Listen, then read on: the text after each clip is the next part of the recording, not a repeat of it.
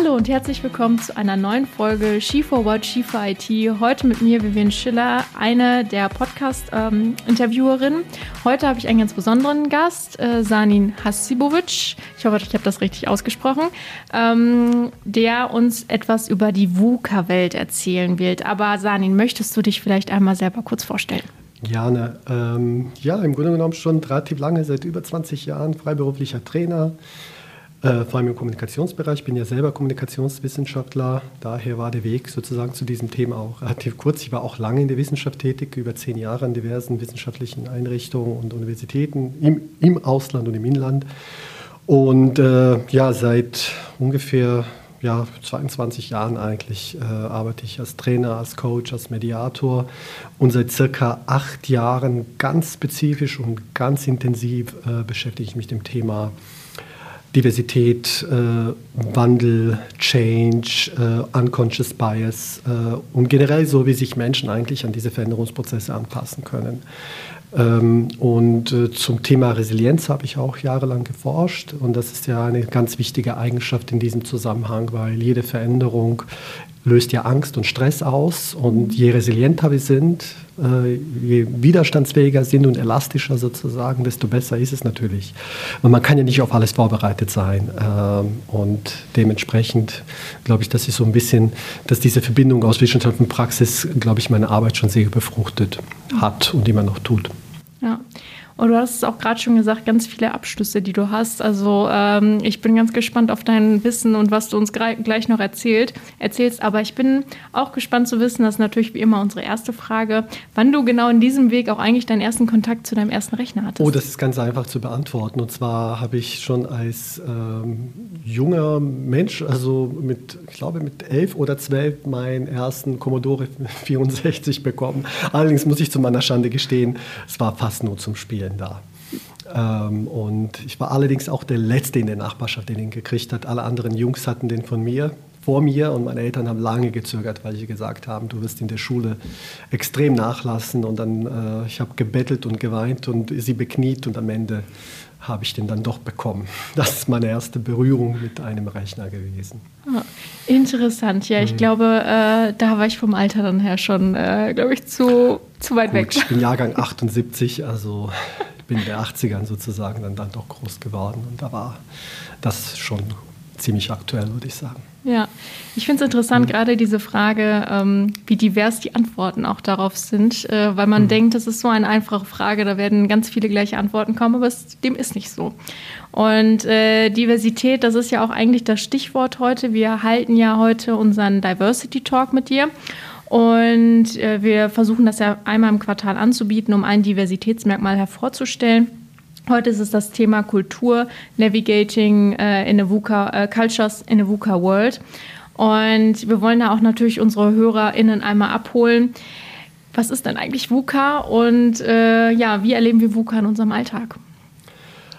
Ja, tatsächlich erleben wir das jetzt gerade in dieser Zeit extrem. Also hätten Sie mir diese Frage vor zwei, zweieinhalb Jahren gestellt, dann hätte ich vielleicht irgendwie Schwierigkeiten gehabt, gute Beispiele zu finden. Aber gerade diese Pandemiezeit und leider Gottes auch der Krieg in Russland oder in der Ukraine, Entschuldigung, äh, zeigt eigentlich, wie unerwartet solche Ereignisse passieren, die die Welt grundlegend verändern. Es ist ja keine kleine Veränderung. Also in, es gibt niemanden auf diesem Planeten, der oder die nicht irgendwie direkt oder indirekt beeinflusst wird durch diese Ereignisse. Und Sie sehen im Grunde genommen auch gerade auch in Ihrem Unternehmen, äh, wie sehr das die Planbarkeit und generell einfach ähm, sozusagen die, ja, die Berechenbarkeit letzten Endes den, ähm, nicht nur der weit entfernten Zukunft, sondern auch der nahen Zukunft auch erschwert. Und VUCA steht genau dafür, also dass die Welt, in der wir leben, unsicher ist, dass sie volatil ist, also dem stetigen Wandel äh, unterworfen ist. Also VUCA steht für volatile, was sowas wie dynamisch oder unstetig bedeutet. U steht für uncertain, also ungewiss, unsicher. Dann C steht für complex, complexity und A steht für ambiguous, äh, mehrdeutig, Ambiguität. Ja, wir haben ja kein deutsches Wort dafür. Ambiguität gibt es, aber kein Mensch versteht es. Also Mehrdeutigkeit. Mhm. Dass es im Grunde genommen keine Wahrheit mehr gibt in diesem Sinne, äh, sondern es gibt keine einzige Wahrheit mehr, sondern man kann, je nachdem, es geht um Wahrnehmungen. Ich mhm. kann ein und dieselbe Sache unterschiedlich wahrnehmen und äh, du hast deine Wahrheit, ich habe meine Wahrheit. Und es ist unglaublich schwer zu beweisen, dass sozusagen du im Recht bist und ich im Recht.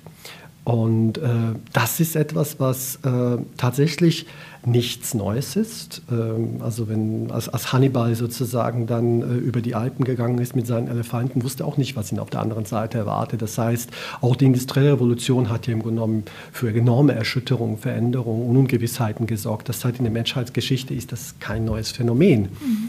Nur eben für uns jetzt in dieser Zeit kommt das extrem geballt, weil wir, sage ich mal, drei, vier Makroprozesse haben, die sich gegenseitig verstärken. Wir haben die Globalisierung, wir haben die Digitalisierung, wir haben ja nun mal jetzt auch quasi äh, ja, den Klimawandel äh, mit Extremauswirkungen, die wir jetzt gerade in diesem Sommer ja, wie gesagt, sehr äh, hautnah gespürt haben durch die extreme Dürre.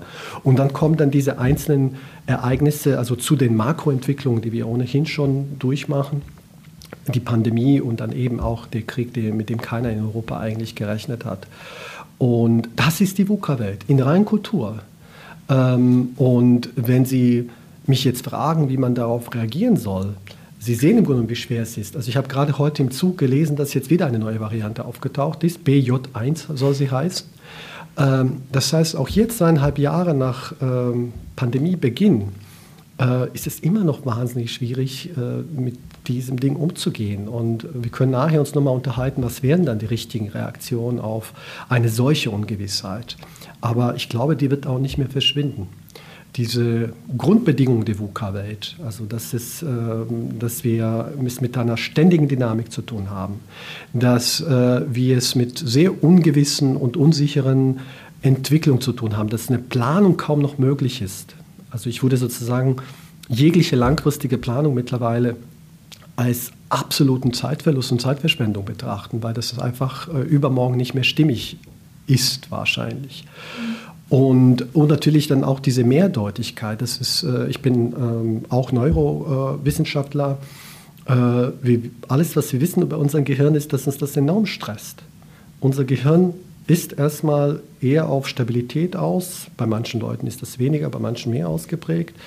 Äh, und wir haben riesen Schwierigkeiten, mit mehrdeutigen Situationen umzugehen. Also wir versuchen permanent eine gewisse Eindeutigkeit herzustellen und eben diese Tatsache, dass wir eigentlich überhaupt nicht mehr wissen, was in uns äh, geschieht, was, dass, dass es keine einfachen Wahrheiten mehr gibt, dass wir nicht, nicht mal wissen, was zum Beispiel jetzt Putin vorhat oder was dieses Virus vorhat mit uns, äh, das überfordert die meisten Menschen. Und ähm, und das, wenn Sie das herunterbrechen auf die Ebene eines Unternehmens, ist das ganz ähnlich. Also die Marktentwicklung, wie sich mein Segment entwickelt, wie sich meine Kundenbasis entwickelt, haben die morgen überhaupt wegen der Inflationsgefahr genug Geld, um unsere Dienstleistungen äh, zu erwerben. Das sind alles äh, extrem beschleunigte äh, Entwicklungen und, und, und ungewisse äh, Ereignisse sozusagen. Das ist äh, auf der ganz individuellen Ebene äh, löst das Stress und Angst aus bei den allermeisten Menschen. Mhm. Und äh, leider Gottes sind wir Spezies nicht dafür geschaffen, in der VUCA-Welt zu leben. Das heißt, wir müssen uns diese Fähigkeiten antrainieren,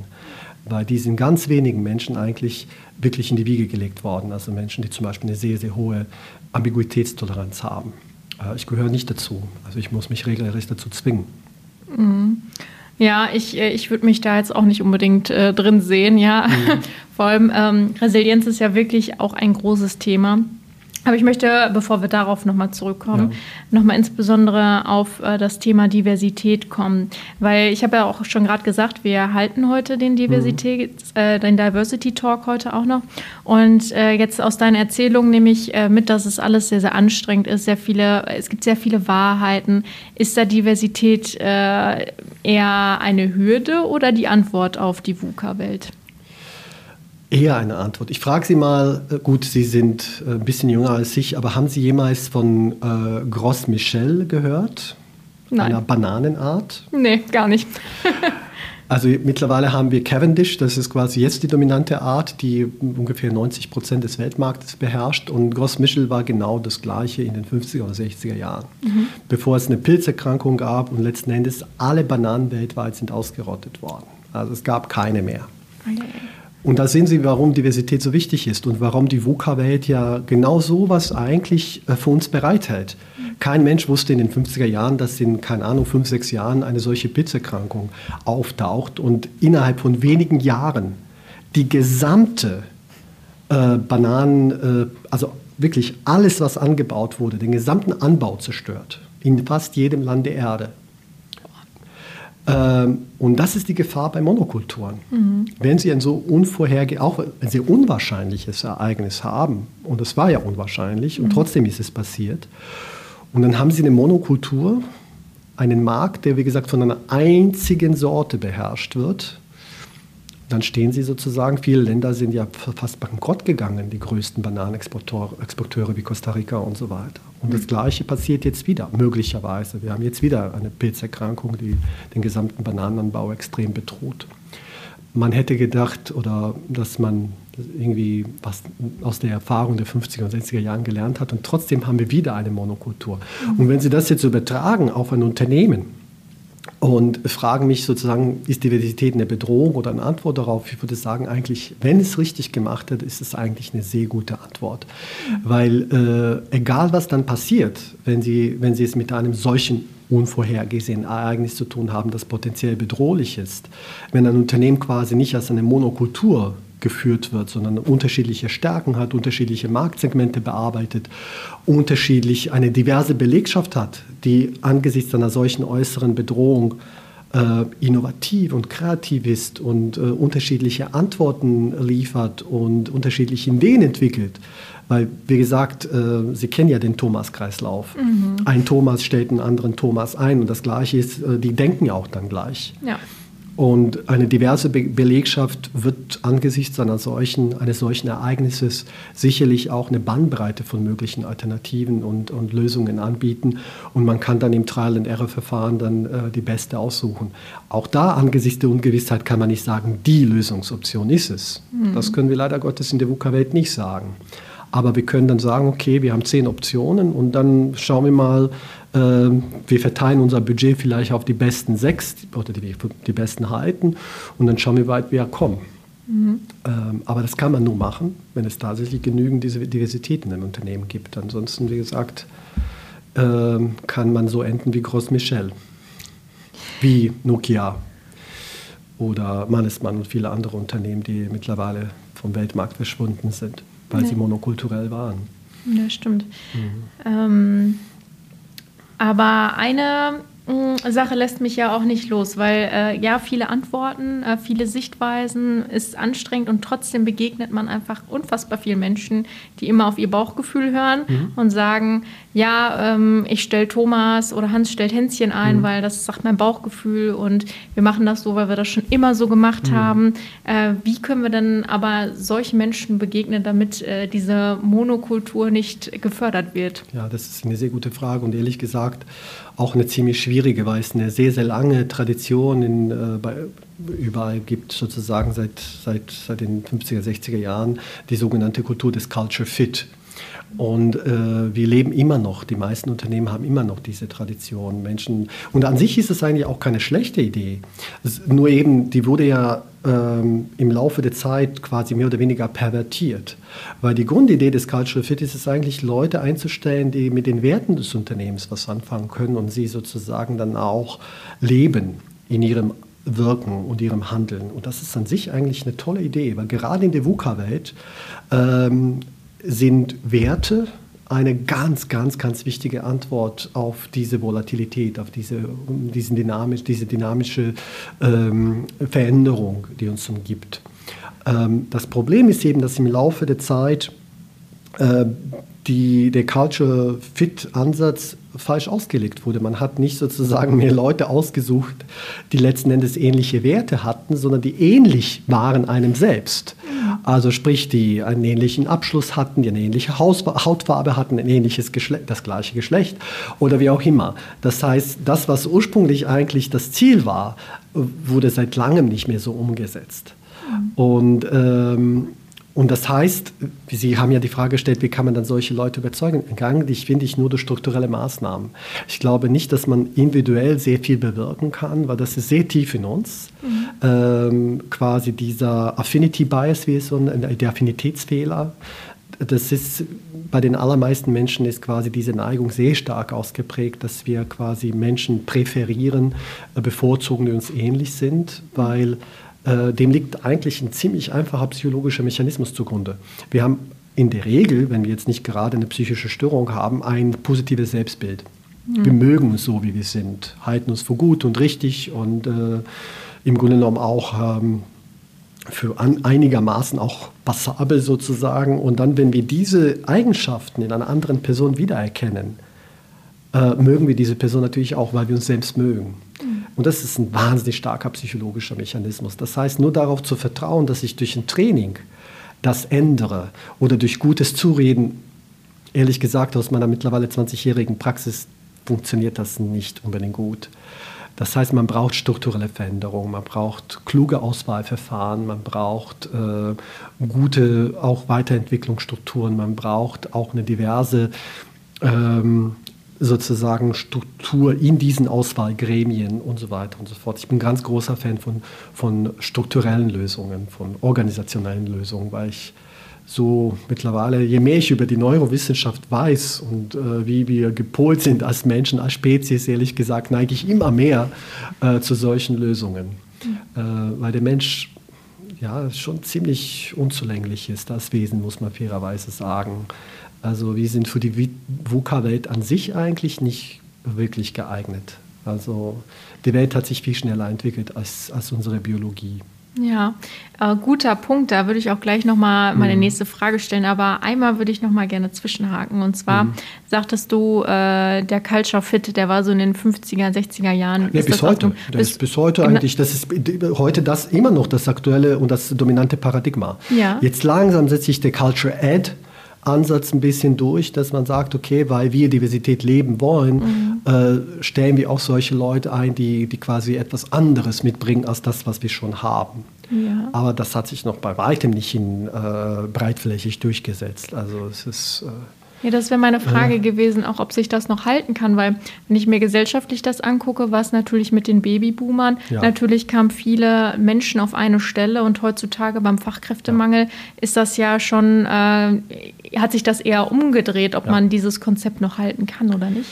Sie, äh, Sie wären überrascht eigentlich, wie, wie viele Unternehmen immer noch daran festhalten, obwohl mhm. wir es eigentlich mit dem Angebotsmarkt zu tun haben. Mhm. Also sprich, genau wie du es gesagt hast. Also wir haben ja in ganz, ganz vielen Branchen mittlerweile, also viele Unternehmen äh, bekommen ja ihre äh, Fachkräfte nicht. Und trotzdem hat man immer noch oder glaubt man immer noch diesen Luxus zu haben. Mhm. Ähm, weil es ist einfach anstrengend, äh, von Menschen umgeben zu sein, die ganz anders ticken. Es ist einfach viel angenehmer, die Kommunikation läuft besser, äh, die Entscheidungsprozesse sind, äh, sage ich mal, ähm, konfliktfreier, schneller. Ähm, es gibt ja viele Vorteile, viele Vorteile von, von Monokulturen. Mhm. Also das ist absolut klar. Und ich bin auch jemand, der nicht sagt, Universität um jeden Preis. Ich finde, wie bei fast allen, ob jetzt irgendwie Netzwerk versus Hierarchie, Flexibilisierung versus Standardisierung, egal was wir nehmen, äh, muss man ziemlich irgendwo austarieren dieser Gegensätze. Und das Gleiche würde ich eben auch bei diesem Thema auch sagen. Also es gibt Bereiche, äh, die von der VUCA-Welt kaum betroffen sind, meinetwegen Buchhaltung. Mhm. Das ist ein ziemlich regel, äh, sage ich mal, bezogenes äh, Metier, ähm, wenn man die gesetzlichen Auflagen kennt und die ganzen Prozesse und die Regeln der doppelten Buchführung und so weiter. Man braucht in diesen Bereichen nicht unbedingt sehr viel Diversität. Aber es gibt wiederum Bereiche, die sehr stark am Markt sozusagen, ähm, also nah am Markt sind, nah am Kunden sind, nah am Entwicklungsprozess sind. Ähm, da, dafür ist zum Beispiel, äh, da wäre, wären diverse Strukturen, auch interdisziplinär diverse Strukturen, auch multikulturell diverse Strukturen, die haben enorme Vorteile. Also es gibt wirklich es gab jetzt vor kurzem eine Metastudie, die hat dreieinhalbtausend Studien ausgewertet. Also das heißt, die empirische Basis für die Diversität ist so stark, Also da kann es wirklich, niemand kann jetzt behaupten, dass Diversität, gut gemanagte Diversität keine Vorteile, also wirklich monetär auch bietet. Mhm. Ähm, Insbesondere dann eine Diversität, die nicht verkürzt ist, also die nicht nur auf das Geschlecht schaut oder nicht nur auf die Ethnizität, sondern auch ein bisschen breiter angelegt ist, weil wir haben ja, auch wenn wir alle weiß sind oder alles, alle Frauen oder was weiß ich, äh, welches Geschlecht wir haben, wir haben trotzdem Unterschiede im, im Sinne von, äh, dass manche von uns dann, wie gesagt, dann eher ähm, ja, äh, kreativ, innovativ sind. Manche Leute sind viel, viel besser im, im, analytischen Bereich und so weiter. Also, dass man auch Charaktereigenschaften, Persönlichkeitsmerkmale dann auch berücksichtigt. Damit hat man auch in manchen Unternehmen sehr gute Erfahrungen gemacht, zum Beispiel durch eine Insights-Analyse, ähm, dass man so die blauen, die roten Menschen äh, identifiziert und dementsprechend dann auch solche Teams dann zusammenstellt, wo ähm, auch eine solche Diversität vorhanden ist. Ja. Also. Und doch ist es in unserer Kultur ja, ähm, wenn man sich das wieder zeitlich nochmal anschaut, ja, alles wird immer digitaler. Ähm, ich weiß nicht, früher hat man vielleicht einen Brief versandt und dann kam die mhm. Antwort nach zwei Wochen oder so. Und heutzutage eine, gibt es ein E-Mail-Ping-Pong, man ist erreichbar über mhm. Teams. Mhm. Wir helfen ja auch als IT-Dienstleister Unternehmen äh, digitaler zu werden und ihre Geschäftsprozesse noch mehr zu optimieren, um noch schneller und noch effizienter zu arbeiten. Und eigentlich ist es ja schon schneller und effizienter vielleicht mit jemandem zu arbeiten, der genau gleich arbeitet. Aber ähm, wie du ja schon sagst, es gibt genug Studien, die zeigen, es ist einfach langfristig besser, da divers aufgestellt zu sein. Aber äh, nochmal eine ganz andere Frage. Wenn man in so einer Welt lebt, wo die wirklich sich massiv schnell wandelt, ja, wenn wir uns die Jugendlichen angucken, die Aufmerksamkeitsspanne mhm. ist eine TikTok-Länge, äh, Reels, es muss jeder, äh, jeder Content muss in 15 Sekunden erklärbar sein. Ähm, wie wird man da eigentlich nicht abgehängt, weil also ich kenne jetzt zum Beispiel meine Großeltern, die benutzen immer noch kein Smartphone und meine mhm. Eltern, die haben jetzt ein Smartphone, aber ich würde jetzt nicht sagen, die sind die schnellsten. Das ist tatsächlich eine ganz große Frage, also und äh, weil da gibt es eindeutig eine Korrelation.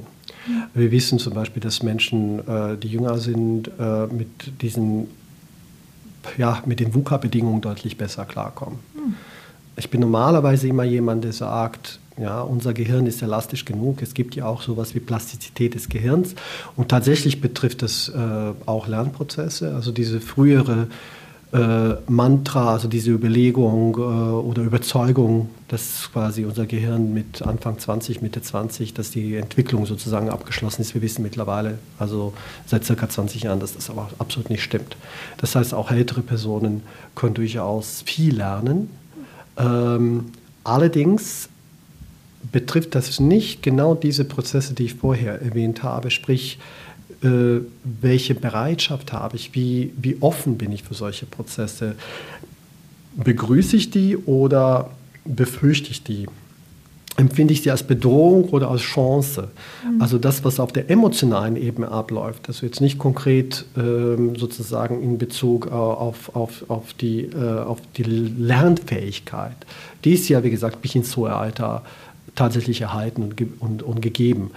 Ähm, aber was das psychisch mit mir macht, äh, das ist tatsächlich mit zunehmendem Alter, ähm, haben solche Prozesse wie Digitalisierung, Beschleunigung und so weiter, lösen wirklich viel Stress aus. Und da muss man diese, diese Gruppe im Unternehmen wirklich mit bestimmten Angeboten auch eher abholen als die Jüngeren.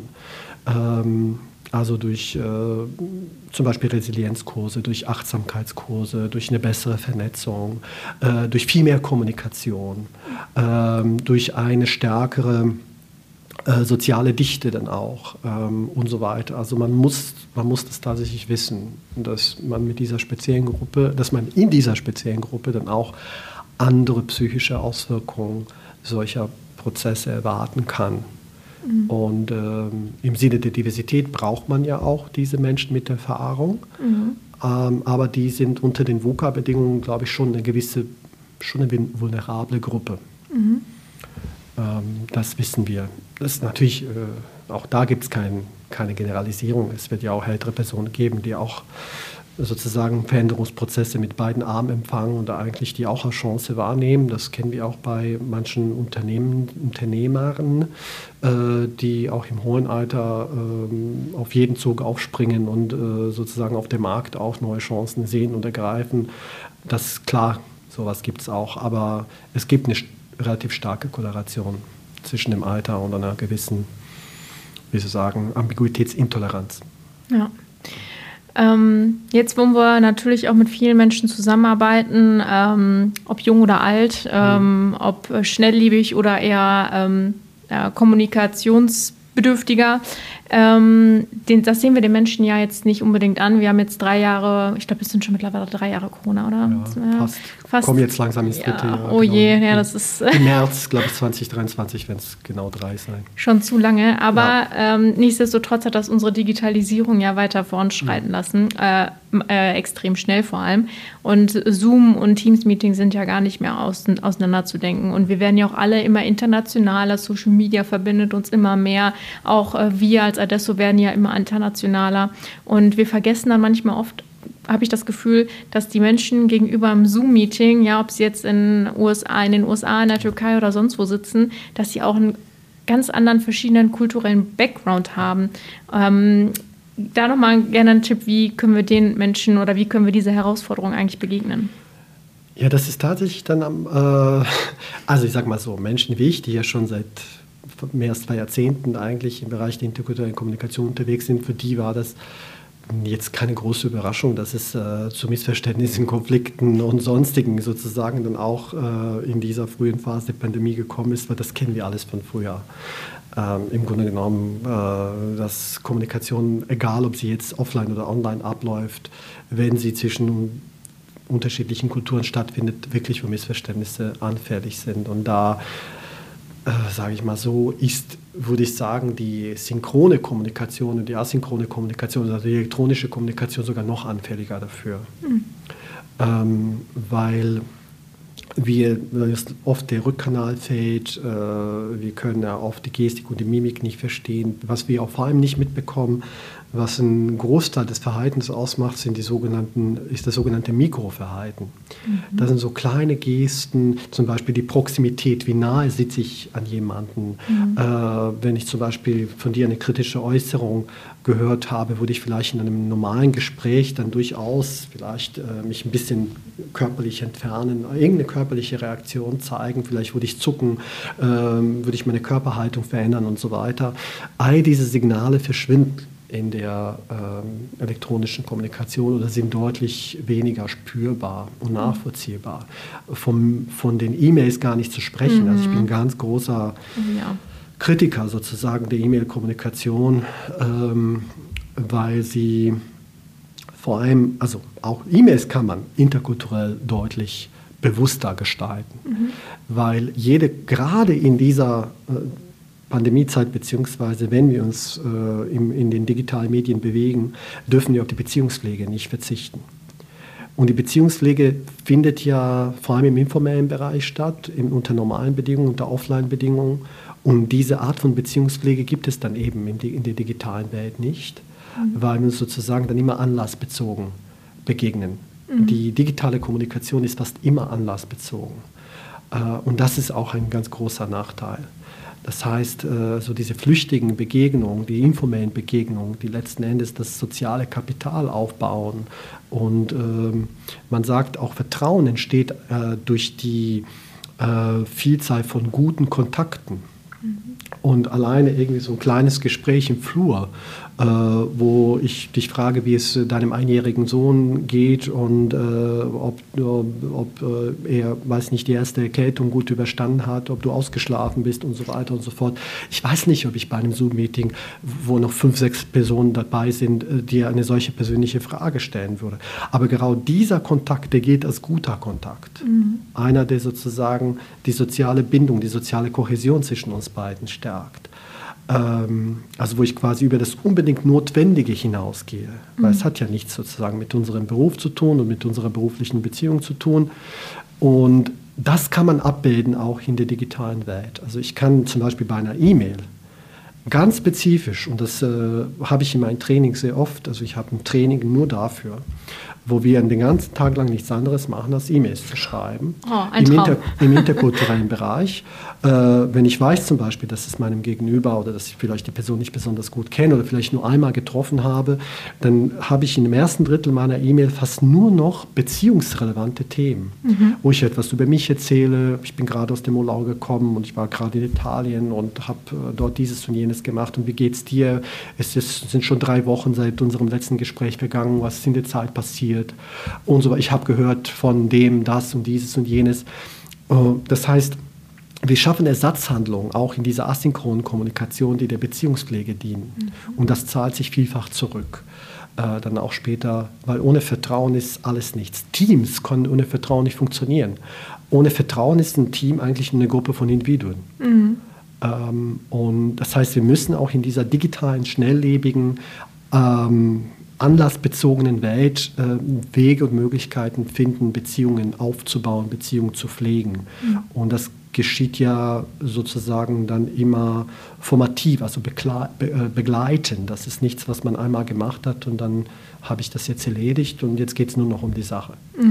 Ähm, und das ist tatsächlich etwas, was man machen muss. Also Die Daseinsberechtigung der Team-Events eigentlich zum auch. Beispiel, ja. Und es gibt mittlerweile unglaublich viel. Also Unternehmen waren auch gerade in der Pandemiezeit, in der ersten Phase, unglaublich äh, kreativ und innovativ, was sowas angeht. So diese äh, Er- Ersatzforen und Ersatzformen äh, zu finden. Und ich muss sagen, viele davon haben unglaublich gut funktioniert, äh, weil ansonsten hätte die Identifikation mit dem Unternehmen enorm gelitten nach zwei, zweieinhalb Jahren oder mittlerweile drei Jahren, wo immer noch ganz viele im Homeoffice sind. Also viele Unternehmen haben 40 bis 50 Prozent ihrer Bürofläche abgebaut. Das heißt, es wird wahrscheinlich jetzt auch in der postpandemischen Zeit nicht mehr wie früher.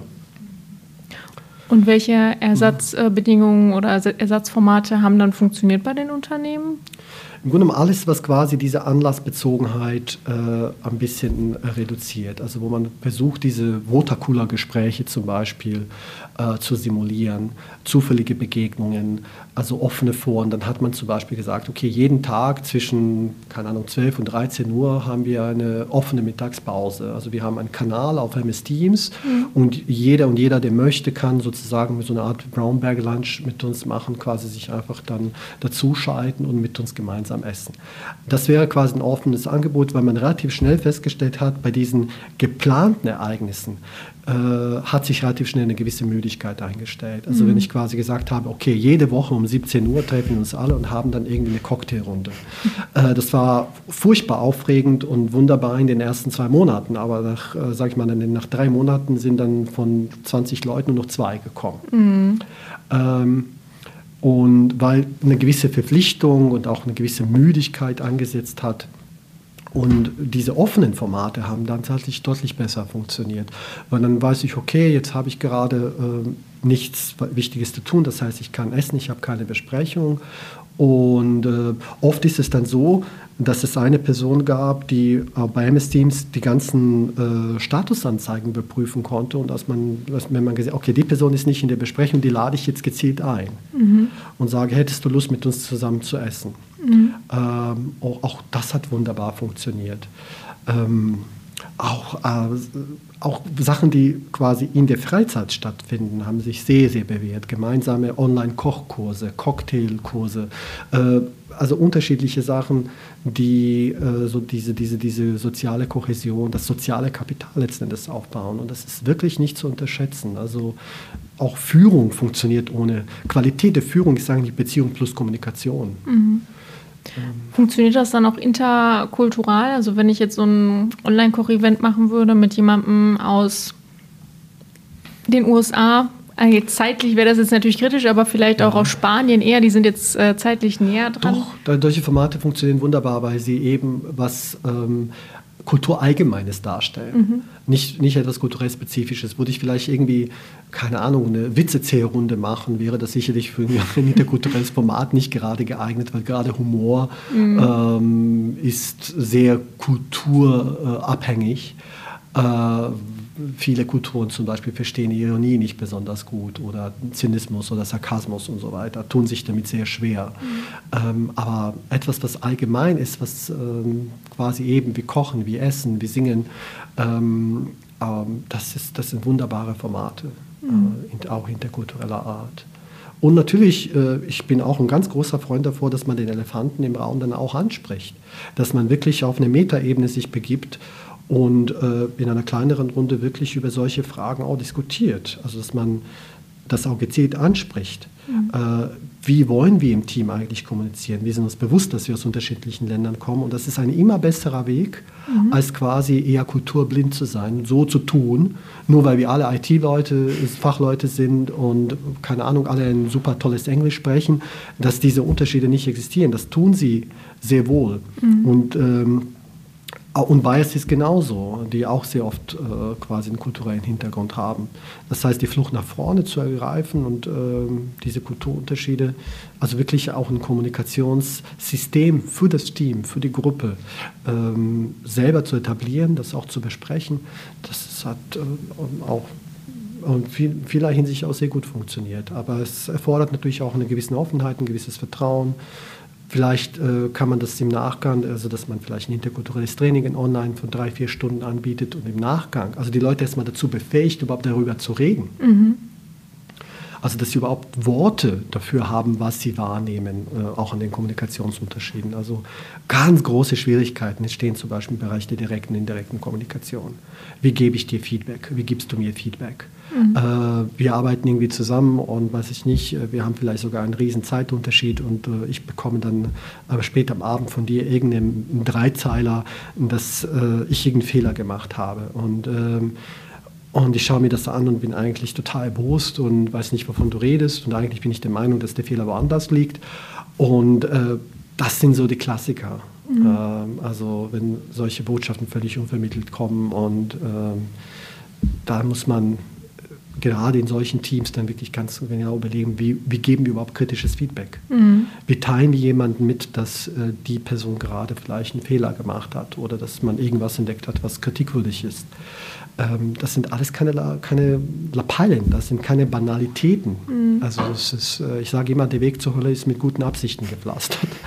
äh, und das ist genau das Problem mit der Diversität. Äh, sie funktioniert also sie hat enorme Vorteile und bringt sehr viel, wenn sie gut gemanagt wird. Also wenn man schafft, zum Beispiel einem interkulturellen Team, einem kulturell diversen Team, mhm. genau solche äh, Prozesse zu etablieren, äh, auch eine Kommunikation zu finden, die für, die, die für das Team passt, äh, dass eine, ähm, auch ein Bewusstsein dafür existiert, dass es solche Unterschiede gibt und worauf es ankommt, wie muss ich mit dir reden, wie muss ich vielleicht mit Herrn XY reden mhm. äh, und dass das Team weiß, äh, wie man miteinander umgehen soll. Ähm, das, äh, dann funktioniert es. Aber ähm, wir wissen auch ganz genau, wenn ich quasi diese Diversität, auch kulturelle Diversität habe und sie nicht gut manage, dann ist es viel besser eigentlich ein eher homogenes Team zu haben. Das hat quasi eine gleichbleibende gute Arbeitsqualität, gute Arbeitsergebnisse, wird zwar nicht zur Höchstleistung befähigt sein, dafür sind homogene Strukturen nie geeignet, mhm. aber es läuft. Mhm. Ähm, also das heißt, wenn ich mich für die Diversifizierung entscheide, wenn ich mich für jetzt äh, adesso äh, für eine viel stärkere Internationalisierung entscheide, dann hole ich mir quasi deutlich mehr Diversität ins Haus mhm. und muss äh, schon ziemlich genau überlegen, was mache ich damit. Das wird von alleine nicht funktionieren. Also da braucht man quasi tatsächlich eben Prozesse und äh, eben auch ein äh, Awareness-Training. Und man muss die Leute in die Lage hineinversetzen, äh, mit dieser, und vor allem die Führungskräfte in die Lage hineinversetzen, die Diversität zu managen. Mhm. Ähm, auch dazu gehört ja das gesamte Softkill äh, quasi äh, Angebot, was wir so haben an Konfliktmanagement-Seminaren, an Feedback-Seminaren, an interkulturellen Seminaren, an Coachings. Mhm. Ähm, nur dann kann es auch richtig gut funktionieren. Und das ist etwas, was tatsächlich zwei, drei, vier, fünf Jahre dauert. Also kein Unternehmen wird über Nacht es lernen, ähm, wirklich die ähm, Vielfalt im eigenen Unternehmen gut zu managen. Mhm. Ja, das Stichwort Flucht nach vorne fand mhm. ich äh, ganz gut. Das ist mir direkt gut hängen geblieben, mhm. äh, dass man das schon von Anfang an auch mitdenkt und direkt in die Kommunikation, Kommunikationsstrukturen einbaut. Ich danke dir, Sanin, für das tolle Gespräch. Ich habe ganz viel mitgenommen und ich hoffe, unsere Hörerinnen auch. Und äh, ich bedanke mich für das Gespräch und freue mich gleich auf den Talk. Und ich hoffe, im Nachgang hört sich das vielleicht auch noch jemand an hier. Das würde ich mir auch wünschen. Das Thema ist wichtig und die, wie gesagt, die VUCA-Welt ist gekommen, um zu bleiben. Ja. Der wird nicht morgen verschwinden. Und wie gesagt, die Welt überrascht uns ja jeden Tag, im Guten wie im Schlechten. Ja, schönes Schlusswort. Vielen Dank. Gern geschehen.